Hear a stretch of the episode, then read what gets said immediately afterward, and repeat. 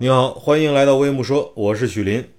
明天就是十一假期了，你有没有出去游玩的计划呀？往年的十一假期，你有没有在人满为患的高速公路上堵车堵到寸步难行的时候啊？今天来跟大家谈谈十一假期出行最难的事情，那就是塞车，塞车，塞车。呃，明天呢，我已经跟朋友约好去深圳的大鹏半岛海边的民宿去玩几天。呃，一想到明天要出去游玩呢，我就想起了去年的十月一，跟我的几个朋友约好去深圳大鹏半岛的一个民宿叫卡尼院子游玩的经历。去年呢，我有五六个朋友一起约好，带着老婆带着孩子，浩浩荡荡，大概。四五个家庭，十几个人，准备去深圳大鹏半岛卡尼院子去玩几天。于是大家提前很多天就准备好了计划，要带什么东西，要做什么菜，呃，几点出发，去了之后我们去玩什么东西，做了一个很详细的规划。我们绝大部分人呢，十一早晨六点多就出发了，因为怕塞车嘛。就前呼后拥的，有理有序的，六点半左右出发，不到八点就到了这个民宿。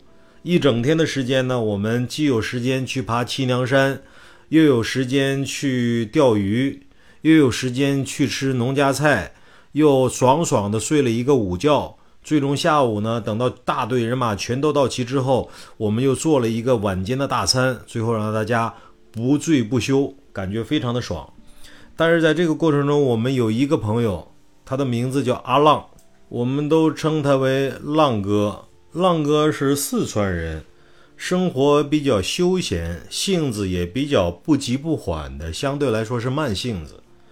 他就在想，他说你们这个安排不合理。本来十月一就是个假期，我平时早起也就算了。等到十月一假期，还让我早晨六点就起床出发去旅游，我觉得不合理。我怎么也要睡到八点九点的。所以在我们所有人都早晨六点半就出发的前提下，他睡到了早晨八点，才带着爸爸妈妈、老婆孩子一路上开始出发。结果从家出来八点半。上了高速已经九点了，这这个时候已经人满为患，因为我们去的是海边，深圳有几千万人口，假期出去游玩的也有几百万吧，所以大家都在高速上往海边走，所以这就使他们犯了难了，也就短短的三十公里的路程，他们从早晨八点半上高速，一直走到了下午六点半。才到了大鹏的卡尼院子民宿。当他到了大鹏卡尼院子，我去接他的时候，我看到他们一家几口人下了车之后，那种恍惚的眼神，那种蹒跚的步履，那种晕头转向的感觉，我就知道他们这一天过得简直是太难受了。好在晚餐我们准备的非常尽兴，有酒有肉有炖菜。有凉菜，有素菜，有肉菜，有唱歌，有跳舞，有大家倾心的欢笑，有美女在旁边窃窃私语，所以导致阿浪一家呢也打消了一天在路上的那种无奈憋屈。那么明天呢，我们又是同样的一群人出去旅行，同样也是去大鹏半岛的民宿。其实早在一个多星期之前，我们就约好了，而且阿浪在一个多星期之前就问我，他说：“许林，你准备十月一当天几点出发？”我说：“不急吧，反正中午十二点之前到了也交不了房，也不能入住，慢慢走吧，晚点走再说吧。”他说：“不，他说我要早晨六点钟，天刚蒙蒙亮就出发。”因为我已经害怕了，上次在路上堵了一天的经历，让我这辈子都终生难忘。你也要跟我一起早一点出发。咱们俩早早的八点之前到了大鹏半岛，先有时间去爬个七娘山，回来之后去海里游个泳。中午我请你喝酒，咱们吃个鸡包，吃个海鲜。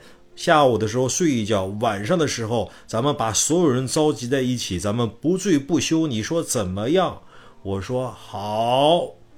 吃一堑，长一智。看来阿浪兄弟，你因为上次走晚了。